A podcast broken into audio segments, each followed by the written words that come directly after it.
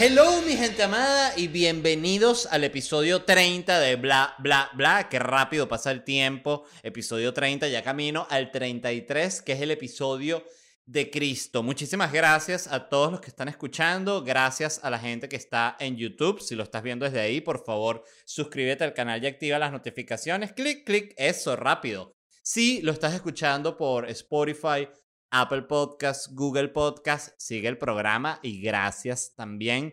Y si lo estás escuchando por Patreon, tú sabes que eres mi favorito. Tú lo sabes. Y no dejes nunca, nunca, nunca que nadie te diga lo contrario. Nadie. Ni siquiera una exnovia mía. Nadie. Cuando venga alguien, no, que me, no, yo soy el favorito de Led. Y me dijo que nadie me diga lo contrario. Y si tú no eres mi favorito, ¿cómo lo solucionas? Muy fácil. Te vas a patreon.com slash bla bla bla podcast y te suscribes al único plan que hay que te da acceso previo a todos estos episodios del martes y del sábado, pero te da además un episodio extra a la semana. ¡Qué maravilla! ¡Qué maravilla! Si yo no fuese yo, yo me suscribiría al Patreon de yo. Miren, arranco con el programa de hoy, no sin antes tomar un poco de café. Mm. Mm, mm, ah, helado. Hoy les voy a hablar de los influencers porque están impulsando una ley en Argentina llamada el régimen legal para influencers, que lo que busca es básicamente lo que dice, eh, regular todo el tema de los influencers que hacen publicidad en sus redes sociales. Entonces ya fue, ¿qué pasó? Esto vino una señora, una diputada, según leí, que su hijo su hija le mostró, ay mami, mira este video de Juan Pazurita y estaba Juan Pazurita y que, ay, estoy aquí con estos Nikes. Y la mamá dijo, ay, ¿ese Juan Pazurita paga impuestos? Ay, mami, yo no sé. Mm, ya vamos a ver. Y así se creó la ley con esta señora que tenía muchísimo tiempo y mucha rabia con los influencers. Entonces, ¿qué sucedió? Designaron primero cómo van a ser divididos los influencers, porque aquí se vale, vale la pena acotar que cuando se refieren a influencers, se refieren a cualquier persona que tenga una buena cantidad de followers. No te imagines solo influencers como, no sé, yo no sé por qué siento que influencer para mí cuando me dicen esa palabra, yo entiendo que es alguien con, como con muchos followers, pero si me dices como que exactamente qué es, me imagino como esa gente que es famosa, pero tú no sabes bien por qué coño son famosos. Eh, eso se ve mucho en redes sociales. Eh, gente que todas las fotos tienen eso, 10.000 comentarios, eh, 200.000 likes, de así todo el bicho y que, ¡ja! Y, yeah, y uno y que, pero esta persona, ¿qué hace? O sea, cuando intentas ver qué hace, sí, pero ha hecho una película, sacó un disco. No, no, es simplemente como que famoso y ya, famoso pelado, pues, como llaman. Y que, pero tú, eh, alguna vez, no, no, no, famoso pelado. ¿Qué quieres que te diga? Lo mío es ser famoso. Sí, pero ¿qué hiciste? Que ser famoso, chico.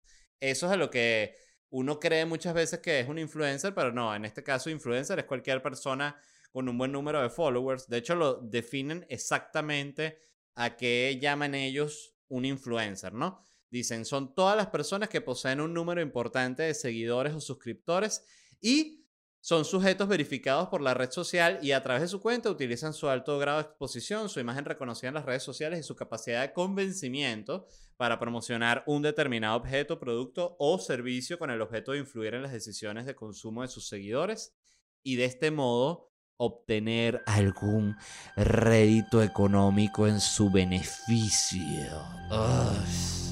Otra vez la asquerosa gente queriendo reunir el sucio dinero. ¿Hasta cuándo? Se acabó, se acabó.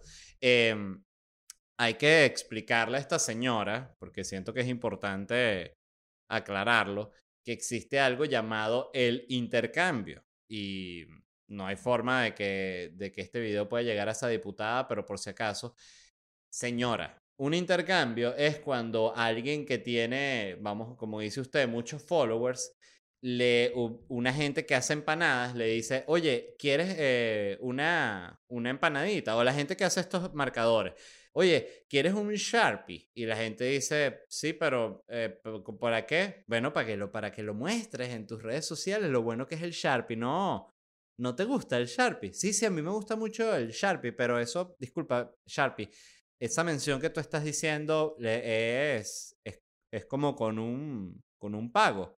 Y Sharpie dice, mira, no me hagas darte una cachetada, por favor. Ya te estamos regalando el marcador, malagradecido. Y uno dice, es verdad, y graba su historia con el Sharpie. Aquí estoy con arroba Sharpie, el mejor marcador. Mm. Ah, la tinta huele tan poderoso. Ah, tan tóxico. Bueno, em, eso es un intercambio para que lo sepa esta señora. Y avanzan aquí en la noticia y dicen cuáles son, porque, ah, porque la Cámara Argentina de Anunciantes hizo como una subdivisión de influencers, ¿no? Unas subcategorías. Entonces esto es así, escuchen. Nano influencers. Está nano influencers, micro influencers, influencer y celebrity. O sea, son esas cuatro, eh, esas cuatro escalas, ¿no? Mucha gente de esa que quiere ser famosa escuchando esto se le hace agua a la boca. Nano influencers son los que cuentan entre 3.286 followers y 8.611 followers, ¿no? Eh, primero habría que preguntarse de dónde coño salieron esos números, o sea, quién decidió que 3.286 seguidores exactos es la raya para llegar a ser un nano influencer, no lo sabemos, no lo investigué tampoco.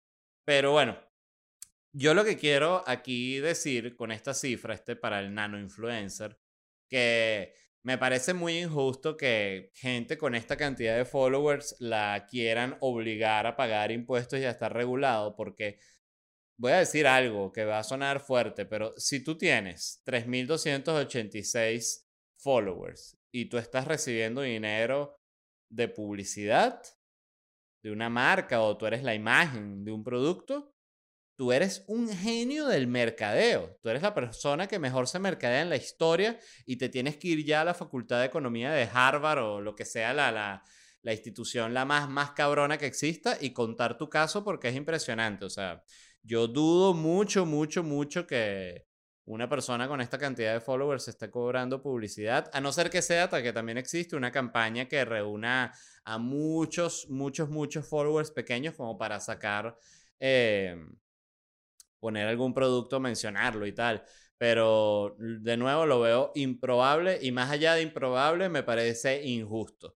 Luego está Microinfluencer que va de 8.611 followers a 96.111 followers, que aquí sí me parece como más creíble que haya gente ya cobrando por publicidad, pero con todo y eso es difícil. Es genuinamente complicado, esto para que lo sepa eh, la gente, bueno, voy a hablar de eso luego, pero bueno, eh, la sección que viene luego, la subcategoría que viene luego de micro influencer es influencer, que va de 96.111 a 575.000 followers. Ahí estoy yo, gente, qué emoción. Miren, yo tengo actualmente, en este momento, mientras estoy grabando en Instagram, 470.000 followers. Soy un influencer. No llego a celebrity. Fíjense qué triste. Entonces ya la, alegría me duró nada. Eh, ya en lo que supe que hay otra categoría y que no llego, me da asco ser influencer. Pero bueno, soy oficialmente un influencer y, y fíjense esto. O sea, estamos hablando, vamos a hablar de las categorías. Nano influencer, micro influencer más arriba y luego influencer y yo estoy influencer casi llegando a celebrity. ¿Saben cuántos patrocinantes tengo yo? Cero, cero. Miren, eh, aprovecho para decir esto, ya que tengo cero patrocinantes, me autodenomino, me auto bautizo el influencer virgen, porque estoy limpio, puro de publicidad. Mi imen capitalista no ha sido roto, no ha sido penetrado por la mención publicitaria. Lo cual creo que, de nuevo, esto lo, digo yo, pero siento que eleva bastante mi valor, porque si soy el influencer virgen, que de nuevo, que no he sido desvirgado con publicidad, eso aumenta mi valor porque, de nuevo, soy como una princesa. Pero bueno, eso se lo dejo a ustedes. Eh, a, a Coca-Cola. Quiero que me patrocine Coca-Cola. Eh, de hecho, ay, Disculpen. Este, ¿de qué estaba hablando? Ah, de que quiero que me patrocine Coca-Cola. Efectivamente quiero que me patrocine Coca-Cola. Eh, si patrocinaron Britney, bueno, y que aquí va yo aquí. Ajá, el que viene después es Celebrity, que es de 575 mil followers en adelante. O sea, fíjense que además que cabrones que hicieron todo nano influencer, micro influencer, influencer y no super influencer, sino celebrity. Esto es una nueva categoría, celebrity. Pero bueno, yo quería, lo anoté aquí porque personalmente lo quería comentar. Yo lo que considero una cifra de muchos followers es un millón de followers. De verdad. Esto es lo que yo considero. Que es de verdad ya que tú dices, ok, esos sí son followers que jode. Yo no sé quién es la persona con más seguidores en, en actualmente. Seguro es alguna Kardashian. ¿Quién tiene más seguidores? Mira, ya se completa sola la pregunta. La gente sí es tarada. Empezando por yo. eh, quien tiene más seguidores en Instagram es Instagram, boleta, bueno, porque es la trampa, ¿no? 556 millones de seguidores. Y de segundo está Cristiano Ronaldo, que tiene 228 millones de seguidores. ¿Ven por qué les digo que para mí un millón de seguidores es ya algo que se puede considerar que tienes bastantes followers? Porque estamos hablando que una celebridad de verdad, verdad, tiene 227 millones de followers más que tú. Entonces, por favor, Miren, lo sigue Ariana Grande con 193 millones y después viene La Roca con 189 y Kylie Jenner 184. Yo pensaba que era Kylie Jenner la que más tenía. 184 y mira, Kim Kardashian 178. Coño, está 6 milloncitos de pasar la hermanita. Pero bueno. Y que para ver quién está aquí abajo ya, los, los mediocres de los grandes. Eh, para ver. Camila Cabello, 50 millones. Qué vergüenza. Maluma 51 millones. No, vale. Cristiano Ronaldo ve el Instagram de Maluma y se vomita. Dice, por Dios, mira este aquí, mendigando likes. Em, otro aspecto de, la, de esta ley nueva que, que están impulsando en Argentina es que quieren que la persona que haga la publicidad ponga un hashtag claro y visible que diga publicidad paga y que los influencers también deben mencionar claramente la persona física o jurídica, anunciante o beneficiario de la publicidad digital, de verdad. Eh, y las multas van a ir de 10 a 1000 salarios mínimos. Son multas fuertes. Fíjense lo que yo creo que pasa con esto. Este es mi análisis personal. Em, hay una visión del influencer de que tiene una vida próspera, de que está cómodo, de que la está partiendo, de que es el más cool, es el que mejor le va. Y eso la mayoría de las veces eh, suele ser ficción. Yo les voy a contar una anécdota de un cuento que escuché. Eh, uno de los tantos reggaetoneros que pasaron por el programa de la sopa que yo hacía. Em, siempre tenía eh, fotos en, en aviones, en avionetas y así. Y cuando lo conocí le pregunté, mira, esa, esas fotos en, en esas avionetas, este, ya cuando se había como que generado la confianza. Yo le dije, ¿tú realmente te, te mueves en avioneta? O tenía, yo soy curioso y pregunto.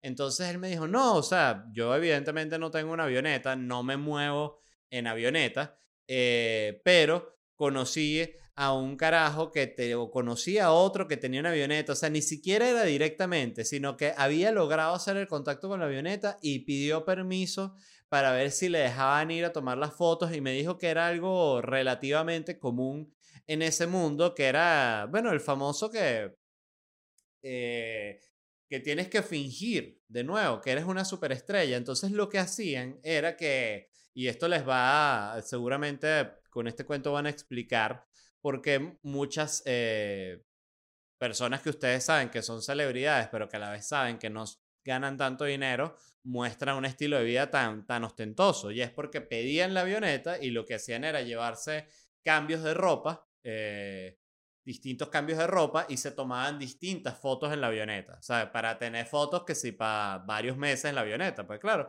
ponte a ver, te dan la avioneta, te llevas unos 10 cambios de ropa, te llevas varios distintos zapatos y tal, y te lanzas distintas fotos, te lanzas con esta ropa así, una así como en el asiento de la avioneta viendo por fuera, otra como que vienes dormido ya cansado de la gira, otra que estás bajando de la avioneta así ya como madrugando, una que estás subiendo a la, a la avioneta con otra maletita, otra que estás así hablando con el piloto joder, como chilling junto a la avioneta, ¿no? Uno que estás con un técnico así viendo como la turbina, uno que estás tú tirando una maleta así discutiendo con un... Ya, se, ya ahí se te puedes ir hacia otras temáticas, ¿no? Una tú manejando la avioneta, porque ya qué coño.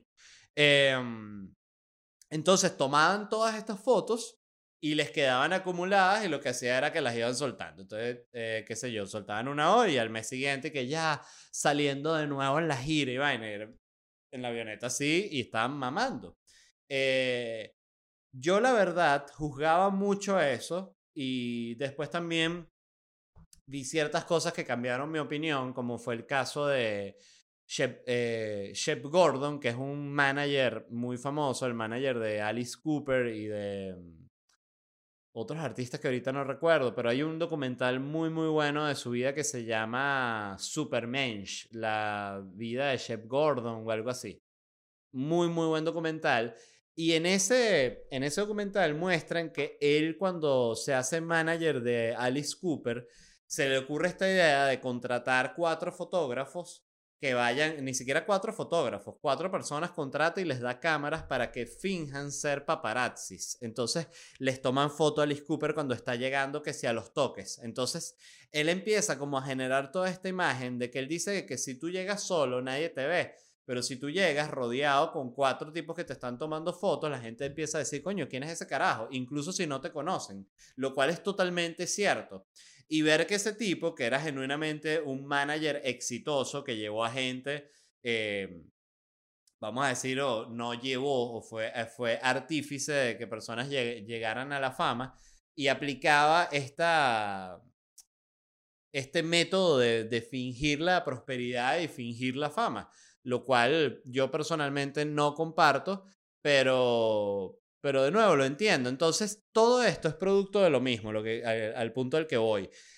Son todos un, grupo un grupo gigante de influencers que todos muestran quién tiene la vida más arrecha, quién tiene la vida más próspera, quién es el más divertido, quién es el que tiene los amigos más cool. Entonces eso se empieza a convertir como en un círculo vicioso en el cual si tú eres parte de los influencers y ya no quieres hacer lo mismo, te ves obligado porque toda la estética es, idéntica. Entonces te ves demasiado discordante si no eres igual. Entonces, justamente, mucha gente pelando bola, mucha gente quebrada, que desde afuera dan esa imagen de que están bien. Y cuando llega una senadora y los ven en redes sociales, dicen, porque este huevón no está pagando impuestos y está forrándose en dinero.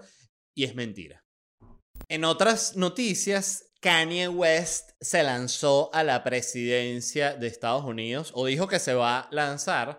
Aquí hay como que varias dudas. Él ya había dicho en unos premios MTV, si no me equivoco, en el 2015, ya había dicho que se iba a lanzar a presidente.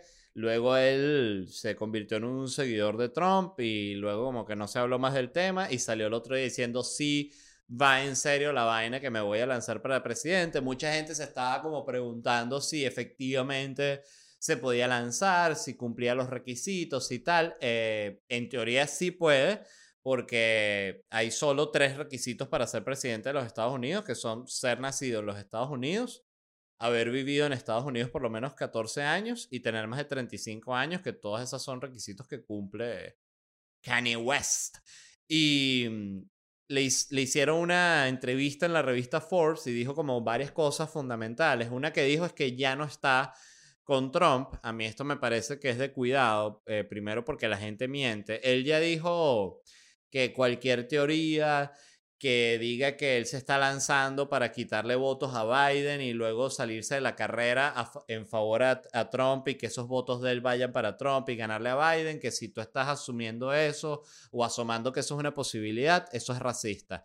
Yo no lo creo así porque, bueno, eso se ha, se ha visto que se ha hecho mil veces, que se lanza un, básicamente un candidato fantasma que debilita al, vamos a decir, en este caso a Biden, que viene a ser el candidato opositor y, después, bueno, tira los votos para Trump. Yo no sé si esto vaya a ser así, pero creo que definitivamente es una posibilidad.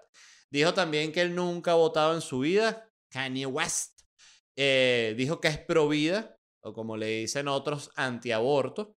Eh, y dijo que es antivacunas y que porque nos quieren instalar el chip y que las vacunas son la marca del demonio. Las vacunas son la marca del demonio. Repito esto porque hay gente que acaba de escuchar la primera vez que dije las vacunas son la marca del demonio y enclosetadamente dijeron es así. Hay demasiada gente antivacuna de closet. Díganme si no. Demasiada, demasiada, demasiada gente. Yo estoy seguro de que se pudiese hacer hasta como una especie de prank que, mm, que sea fingir que hablas con gente en reuniones y les empiezas a hablar así, lo que agarras confianza, les dices, oye, mire, lo que ves que ya nadie... ¿Tú crees en, en eso de las vacunas? Yo estoy seguro que muchísima gente sería que... Esa vaina es mentira, eso es para meter los chips. Eso digo yo. A mí me ha escrito gente así que son seguidores así de esos que siempre te escriben con muchísimo cariño y me han dicho, oye Led, este, sé que intentas con tu programa informar lo mejor que puedes, pero realmente estás bien, bien equivocado con el tema de los reptilianos y Pizzagate porque definitivamente estamos dominados por extraterrestres y no hay duda de que los chips ya nos los metieron en el culo. Entonces, bueno, esa fue una de las cosas que dijo eh, Kanye West y también dijo, esto me pareció muy interesante, que él quiere establecer un gobierno tipo Wakanda, eh, en el sentido tecnológico. Él habló mucho de Wakanda y queda bastante claro en la entrevista que él quedó fascinado con Wakanda. entonces todo como que, Gani, ¿cómo vas a hacer? Mira, en Wakanda, o sea, cuando hay un peo así arrecho arrecho, como que se reúnen, ah, ya. Y yo, es que yo no he visto, fíjese que me quedé sin referencia, porque es que yo no he visto Black Panther. Demasiado blanco en mi vida no ver Black Panther, pero bueno, qué carajo, no me llamaba la atención. Em, hay ciertas películas de héroes que no me han llamado la atención, lo cual demuestra demasiado mi posición en el heteropatriarcado, porque por ejemplo la Mujer Maravilla me vale verga. Eh, Black Panther tampoco. Pero Capitán América, que es el más rubio, el más de tal, también me vale a, mierda, no me, no, me, no me importa. A ver, ahí me equilibré. Me, me, acabo de yo mismo calmar. Pues dije, oye, ¿será que soy racista? Y no, pero también detesto Capitán América, entonces no hay problema. Em, seguimos, miren. Yo eh, lo que creo eh, se aclara mucho con el tema de que, de que Kanye West es bipolar lo cual no me parece que sea como el mejor argumento y, y, me voy a explicar, porque dice, no, que Kanye West es bipolar, entonces si es bipolar no se puede lanzar. Y, ok, entiendo que es peligrosísimo, pero por otro lado, todos los presidentes son unos locos, o sea, hay que entender que un presidente es alguien que se sentó un día, es una persona que se, se sentó a pensar un día y dijo hoy que Oye, la clave a todos los problemas de este país soy yo. Imagínate lo loco que hay que estar y el nivel de egocentrismo, pero ya enfermo que hay que tener para decir yo soy la clave para resolver todo en este país. Soy yo. Yo, yo, yo, yo, yo, yo, yo, yo, yo, yo, yo, yo, y yo, y yo, yo, yo, yo, yo, yo, yo, yo. Hasta en los afiches de campaña se ven los presidentes siempre es y que yo. El afiche así, yo. Y abajo el eslogan, porque yo. Que ojo, yo también, yo soy una persona que, que, bueno, me dedico a hacer programas, o sea, y estoy metido más o menos en el mismo grupo del yo, yo, yo. Pero yo soy más como yo, yo, yo, yo, yo. El presidente es más como que yo. Es así. Eh, yo creo que todos los presidentes y toda la gente que se lanza presidente están locos, pero locos, locos de bola. Eh, lo creo firmemente. Hasta los más cool. Y, pero me puse a ver esto de, me llamó la atención cuando me puse a ver si, si Kanye West podía ser presidente. Me llamó mucho la atención de Estados Unidos esto de que, ajá, mire, lo, repito los tres requisitos. Ser nacido en los Estados Unidos, haber vivido en Estados Unidos por los menos 14 años y tener más de 35 años. Oye, qué casualidad, pareciera que estos requisitos los crearon para que no sea presidente de Estados Unidos Greta Thunberg, ¿no? no es ni de Estados Unidos, no ha estado en Estados Unidos por 14 años y no tiene 35 años. Em, me llamó, por cierto, la atención y dije, porque yo dije, oye, yo soy, como sabrán algunos de ustedes, yo soy venezolano uruguayo. Yo tengo las dos nacionalidades, porque venezolano porque nací en Venezuela y soy venezolano, y uruguayo porque mi papá es un uruguayo y me nacionalicé. Entonces dije, oye, déjame ver si cumplo los requisitos para ser presidente o de Venezuela o de Uruguay. Entonces busqué primero en Uruguay, ¿no? Y los requisitos en Uruguay para ser presidente son los siguientes. Contar con ciudadanía, natural es esencial, es decir, haber nacido en el país o ser hijo de un uruguayo. Entonces, el segundo eh, requisito es estar inscrito en el registro cívico nacional y el tercero es tener al menos 35 años de edad. Yo tengo 35 años de edad, solo me falta registrarme en el, en el registro cívico nacional y bye, me puedo lanzar a presidente de Uruguay este, las próximas elecciones, pues. Miren los requisitos en Venezuela, que los busqué también, por loco que suene. Los requisitos son ser venezolano por nacimiento y no poseer otra nacionalidad. O sea, fíjense, ya por el primero ya yo no me puedo lanzar a presidente de Venezuela. Tuviese que renunciar a la nacionalidad uruguaya. Tener 30 años cumplidos en el tiempo de la elección, ese sí lo cumplo. No estar sometido a condena mediante sentencia definitiva firme, esa tampoco la tengo. No ser vicepresidente de la República, tampoco, o sea, todo esto lo cumplo. Y ser del Estado seglar, no estar en plena función de cargo religioso, también lo cumplo. O sea, lo único que no cumplo tuviese que renunciar a la, a la nacionalidad de uruguaya y porque hay un requisito que no dice aquí la lista, pero que yo sí lo sé, es que uno de los requisitos es que para ser presidente es que tienes que ser este Nicolás Maduro. Entonces, bueno, no, no puedo, por esos dos aspectos no puedo. Y me puse a ver también, esto me pareció interesante los requisitos en México, que es como, como sabrán, país donde viví varios años y por el cual siento muchísimo interés. Y los requisitos son, escuchen esto, ser ciudadano mexicano por nacimiento, en pleno goce de sus derechos, hijo de padre o madre mexicanos y haber residido en el país al menos durante 20 años. Escuchen, si tú eres mexicano, nacido en México, pero tus papás no son mexicanos, tú no puedes ser presidente de México. Está un poquito, poquito xenófobo eso, ¿no? Aquí diciendo, aquí comentando, un poquito. Es que como, ay, yo me quiero lanzar a presidente, pero tú eres mexicano de verdad, ¿verdad? Sí, sí, yo soy mexicano, nacido en México. No, no, mexicano de verdad, ¿verdad? ¿Cómo que mexicano de verdad, verdad? Que si eres mexicano de verdad, verdad, pues, o sea, que si tus padres son mexicanos. Ah, no, no, solo nació en México. Ah, bueno, entonces no eres mexicano de verdad, verdad. Eh, esto me parece que está mal, eh, firmemente. Creo que puedo entender el que tengas una sola nacionalidad porque puede ser un conflicto de intereses siendo un presidente, entonces puedo entender que tengas que renunciar a una, eso sí, pero me parece totalmente injustificado que no puedas ser presidente si tus padres no son del país, pero si tú sí naciste ahí. Pero bueno. Este, y otra cosa que me pareció interesante también es esto de que en Estados Unidos te piden estar 14 años y en México 20 años. En Uruguay no. En Uruguay tú puedes ganar y te llaman, chama, ganaste, ¿qué? Ya voy saliendo para allá. Y busquen Rusia por, por, por puro sadismo, la verdad. Y de acuerdo a la legislación vigente de Rusia, cualquier ciudadano ruso mayor de 35 años que haya vivido en Rusia de manera permanente durante no menos de 10 años y no tenga nacionalidad extranjera permiso de residencia o cualquier otro documento que le permita residir en el territorio de otro estado, puede aspirar a ocupar el cargo de presidente. Y ser Putin. Esa era la otra que no está en la lista, pero que uno sabe incluso sin ser ruso. Eh, tienes que ser Putin. Eso sí es, la, es uno de los requisitos. Entonces hay mucha gente que quiere ser presidente y dice, a ver, cumplo este, cumplo este. Ay, pero sí, no soy, no soy Putin. Bueno. Eh, me parece, me, da, les, voy a ser honesto, me da risa que estos países como Venezuela y Rusia todavía tengan en la constitución como los requisitos para ser presidente. O sea, es como que, señor Putin, eh, ¿y qué ponemos aquí en esta parte de, estábamos revisando esta otra constitución de la cual nos estamos copiando, hay una parte que ellos tienen y que requisitos para ser presidente. Y Putin como, ¿cómo es eso? O sea, no, el presidente no es, no es siempre el mismo. No, no, o sea, hay otros que sí dice aquí requisitos, o sea, si dice requisitos es como que, se, eh, que pueden varias personas acceder al, cargo.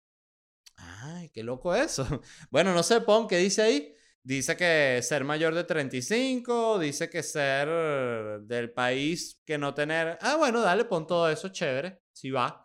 Em, me pareció también interesante el tema de que ponen este, este como, esta como edad mínima, que es muy, muy común y que luego leí también aquí que hay como toda una discusión en muchos países porque la pregunta es, porque hay un mínimo para ser presidente si ya se está establecido que en muchos países, por dar un ejemplo, 18 años es la edad con la que ya eres, este, vamos a decir, un ciudadano mayor de edad legal en todos los aspectos, entonces, ¿por qué coño con 18, con 19 no me puedo lanzar a presidente. Entonces, lo que leí es que eso fue algo que entró como de manera medio arbitraria en la constitución de Estados Unidos, que fue la que luego muchos copiaron. Entonces, como ya estaba en esa, muchos también la metieron así, como que, ah, bueno, aquí que 35. Bueno, tiene sentido para que no sea presidente un carajito. Sí, es verdad, ¿verdad? Dale, pues métele ahí.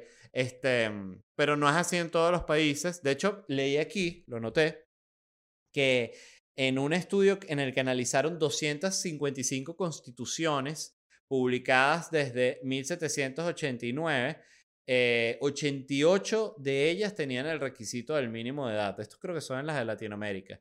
Y los países, por ejemplo, los que no tienen este requisito son Dinamarca, España, Francia, Noruega, el Reino Unido son... Eh, ahí te puedes postular teniendo 18 años si eres, bueno, como un el carajito político súper dotado, ¿no? Pero bueno, este... Mm, yo siento que está bien que haya ese límite. A la vez entiendo... Eh, a ver, fíjense, no había ni siquiera pensado mi opinión al respecto. Creo que, creo que está mal que exista ese límite, ese límite de como de mínimo de edad para postularte a presidente, porque si tú ya a los 18 eres un mayor de edad con todas las de la ley, no deberían existir como obstáculos. Creo que ya de por sí ningún chamito de 19 años ganaría la presidencia, pero eh, siento que lo que básicamente protege al país es que una estrella pop como un Justin Bieber sea presidente de Canadá, pues no, es lo que me estoy imaginando que tiene, que es la función de esto, pero realmente no lo sé. Yo creo que el caso con, Kanye West va a ser, va a ser bien interesante de ver porque Estados Unidos está evolucionando hacia un sistema en el cual creen que ya... Sí, hay, hay una necesidad. Recuerdo que había, hace tiempo una tendencia que decía que era Oprah la que tenía que ir contra Trump, que Hillary no le podía ganar, que Biden no le podía ganar, que la única que le podía ganar era Oprah. Y no pongo en duda de que Oprah le pudiese ganar a Trump, pero lo loco es ¿por qué más estrellas de televisión? O sea, ¿por qué el presidente tiene que ser alguien famoso? A mí me parece absurdo, eh, siendo totalmente honesto, exista la figura del presidente, me parece una cosa que es como, como retardataria, o sea, no, no la comprendo. Creo que el presidente, eh, que el país debería estar como manejado por la asamblea, ¿no? Porque ahí se vota todo y no debería existir esta persona que tiene como más poderes que todo el mundo y que se convierte en la cara del país frente a todo el mundo. Y creo que eso uno lo vive específicamente en el caso de ser venezolano, que el presidente de nuestro país es Nicolás Maduro, entonces es como que, coño ese tipo es la imagen de tu país. Y uno ahorita lo puede ver porque pasaba lo mismo con Cuba, que estuvo Castro no sé cuántos años, 60 años, 50 años, y se convierte él en la imagen de Cuba. Entonces ya tú Cuba lo que ves es a Fidel Castro y ya ni siquiera ves a los cubanos. O sea, es algo muy, muy poderoso que tiene un impacto muy, muy grande en el país, no solo a nivel de, de miseria, sino en, en cómo queda marcado ese mismo país en el resto de su historia para él para, para, para con el mundo, pues. En fin, este tema complejillo, así que lo dejo aquí. Sí, porque ya no vale la pena más seguir eh, divagando más al respecto. Así que esto fue todo del programa de hoy. Muchísimas gracias a todos los que escucharon. Si lo estás viendo desde YouTube, por favor suscríbete al canal y activa las notificaciones. Si lo estás escuchando desde Spotify, Apple Podcast, Google Podcast. Gracias. Sigue el programa. Y si lo estás viendo desde Patreon, te lo repito. Te repito lo que ya tú sabes, que es que eres mi favorito. O mi favorita. O mi favorite. No importa, no importa cómo sea, eres tú y que nunca nadie te diga lo contrario. Y si tú estás escuchando esto todo ofendido, que bueno, pero yo también quiero ser el favorito, ¿vale? ¿Qué hay que hacer para ser el favorito de LED? Bueno, muy fácil, solo tienes que ir a patreon.com slash bla bla bla podcast y suscribirte al único plan que hay ahí que te da acceso previo a todos estos episodios del martes y los sábados y te da adicionalmente un episodio extra a la semana. Dije adicionalmente extra, eso fue una redundancia, pero es que es lo que es, es adicionalmente uno extra a la semana. Qué maravilla, muchísimas gracias, visiten el Patreon y suscríbanse y no me puedo despedir como siempre sin agradecer a la gente de Whiplash Agency, Whiplash Agency. Ellos son una agencia digital, si ustedes quieren ver cuál es el trabajo que ellos hacen, solo tienen que ir a ledvarela.com que es mi página, obvio. Em, y cuando ustedes se metan en la página, yo me voy a meter ahorita mismo en ledvarela.com para guiarlos a través de la experiencia. Ustedes van a decir, oye, qué bonita está la página. Eso es lo primero que van a decir, qué bella. Pero cuando bajen van a decir, ya va, ¿qué es esto? LED vende franelas. Y ustedes van a ver que yo vendo franelas en mi página web y tengo una tienda online. Esa tienda la montó la gente de Whiplash Agency. ¿Y por qué se los digo? Porque ahora todo es online. Todo es online. ¿Cuál es una de las empresas más grandes del planeta? Amazon. ¿Y qué hace? Vender. Ahí te la dejo. No, que yo quiero vender online. Bueno, Whiplash Agency. Muchísimas gracias a ellos y nos vemos en unos días.